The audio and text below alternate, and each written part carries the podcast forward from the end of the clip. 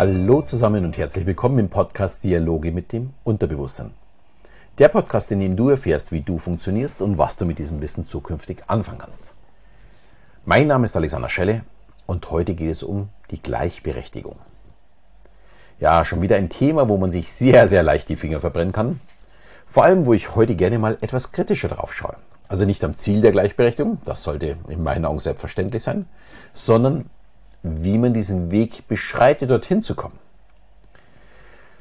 Und dafür habe ich ein gutes Beispiel heute mitgebracht. Die von mir sehr geschätzte Caroline Kebekus, die wirklich eine tolle Künstlerin ist und einen tollen Job macht, hat im letzten Jahr ein Buch geschrieben mit dem Titel Es kann nur eine geben. Natürlich ist es Stoff, den ich mir sehr gerne anhöre als Hörbuch. Und ich finde ihr Ziel, die Gleichberechtigung zwischen Mann und Frau, wirklich hervorragend. Da gibt es für mich auch keine zwei Meinungen und ich bin froh, dass wir uns da in den letzten 50 Jahren schon deutlich weiterentwickelt haben.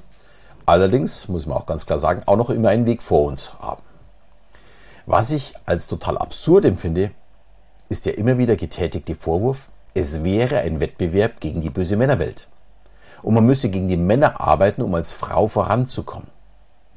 Ich würde mal von mir behaupten, ich kenne mich in zwei Sparten, die sie persönlich sehr gut anspricht, ganz gut aus.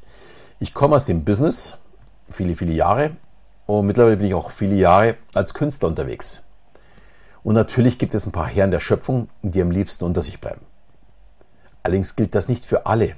Und ich empfinde es wirklich als Beleidigung, mit solchen Primitivlingen gleichgesetzt zu werden. Ich bin der festen Überzeugung, es gibt sehr viele Männer, und zwar viel, viel mehr Männer, die für die Gleichberechtigung sind, äh, als dass sie dagegen sind. Aber wenn Frau Kebekus alle über einen Kamm schert, dann macht sie sich Feinde, die eigentlich Freunde sind. Frauen können oftmals besser kommunizieren und das sollte die Frau auch nutzen. Und die Männer, die nicht in der Steinzeit hängen geblieben sind, sollten diese Frauen dann auch für sich und die eigenen Interessen gewinnen. Das ist das Schöne. Das würde ich als Gleichberechtigung sehen. Ein weiterer Punkt, der mir extrem missfällt, den ich auch schon ja, in diesem Podcast mehrfach dann angesprochen habe, ist dieser Genderwahnsinn. Wenn man auf Formularen alle Geschlechter ansprechen möchte, ist das für mich vollkommen in Ordnung. Aber Frau Kebekus begrüßt jetzt ihre weiblichen Gäste mit Gästinnen. Sorry, aber das ist für mich kein Wort. Das ist ein Zustand. Und der ist auch für mich mit nichts zu rechtfertigen. Und sie erwähnt es ja nicht nur einmal, sondern immer und immer wieder. Oftmals sehr kurzfristig oder kurz hintereinander. Damit es sich ja in irgendeiner Form verbreitet. Ich wünsche ihr wirklich viel Glück dabei, aber ich kann diese Verunglimpfung unserer Sprache einfach nicht mehr hören. Und schaue solche Sendungen einfach nicht mehr an, weil dieser Begriff ist total unsinnig. Sie hätte viel sympathischer sagen können, ich habe heute zwei zauberhafte oder nette Damen zu Gast. Nein, Frau Kebikus hat zwei Gästinnen. Ich würde, glaube ich, als Gästin gar nicht mehr auf die Bühne kommen wollen, weil mich das tierisch aufregen würde, wenn ich so bezeichnet werden würde. Das ist für mich wirklich kein Wort mehr. Falls ich mich da jetzt irren sollte, jeder, der das Wort Gästinnen als deutsches Wort gerne hört, kann mir gerne schreiben. Vielleicht liegt es ja auch an mir und ich liege total daneben, aber bei, mir hört es wirklich auf. Und für mich ist auch nicht die Sprache das Mittel, sondern es geht vielmehr um den Respekt. Natürlich kann jeder gendern. Aber wird dadurch der Respekt wirklich größer? Ich behaupte nein. Da Gendern nichts mit Respekt zu tun hat. Ziel muss sein, dass wir wieder mehr mit Respekt miteinander umgehen.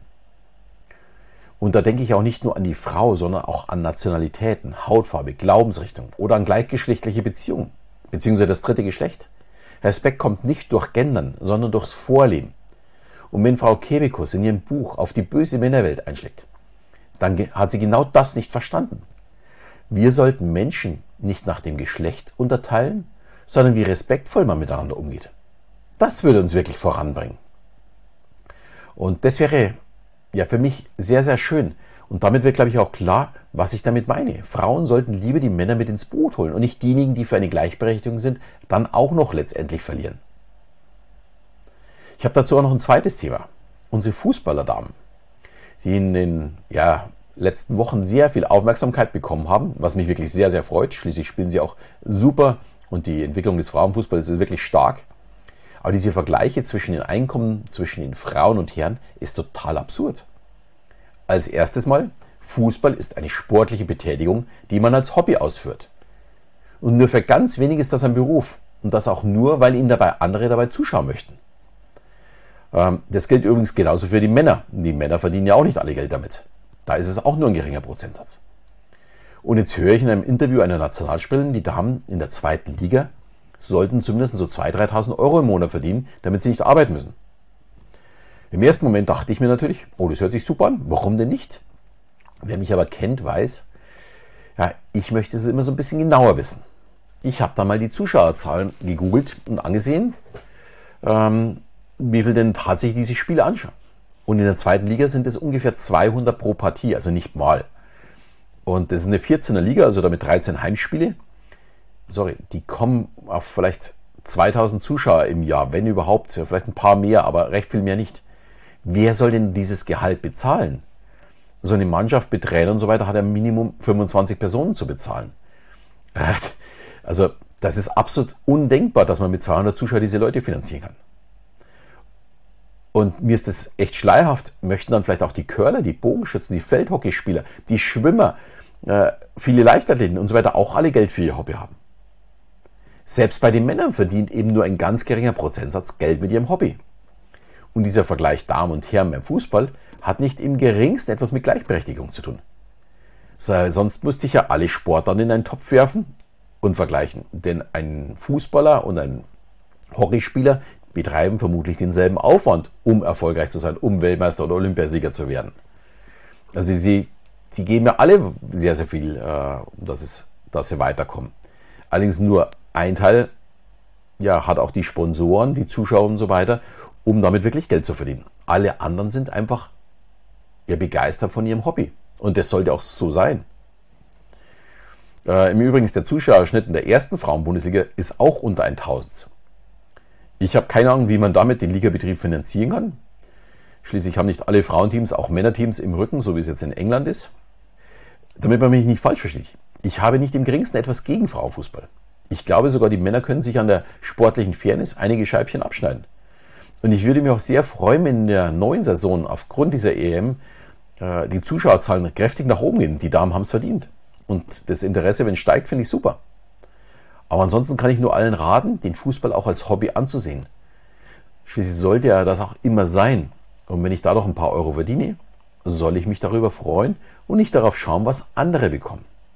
Das ist nicht gut für das eigene Gefühl, um dass es mir gut geht dabei. Anders dagegen sieht es zum Beispiel aus bei den Moderatoren und Moderatorinnen. Die sollten je nach Können natürlich das gleiche verdienen. Vollkommen egal, ob sie die Männer oder die Frauen äh, moderieren oder, oder kommentieren, weil das ist ein ganz normaler Job. Damit verdient man Geld, es ist nicht ein Hobby. Und da sollte natürlich das äh, Gehalt gleich sein, genauso wie bei jedem CIO oder auch den anderen Tätigkeiten. Überall, wo der Job genau gleich ist, sollte man natürlich gleich verdienen. Da bin ich zu 100% auch bei Frau Kebikus. Ich gehe jetzt mal davon aus, dass nicht alle meine Meinung sind, die diese Folge jetzt von mir gehört haben. Aber so wie ich Meinung anderer respektiere, auch die von Frau Kebekus, sollte man vielleicht auch meine Meinung respektieren. Vor allem, weil wir tatsächlich das gleiche Ziel haben. Und falls jemand Frau Kebekus persönlich kennt, schickt ihr auch einfach mal meine Folge. Ich wäre wirklich gespannt, wie sie meine Sichtweise empfindet, weil ich würde sehr, sehr gerne etwas dafür tun, dass ja die Damen oder die Frauen, je nachdem, wie man es gerne, äh, gerne hören möchte, wirklich eine Gleichberechtigung bekommen. Schließlich habe ich ja selbst zwei Töchter und natürlich möchte ich, dass die dasselbe verdienen wie die Männer. Das ist überhaupt keine Frage. Aber es muss halt immer in einem Rahmen sein, der wirklich funktioniert.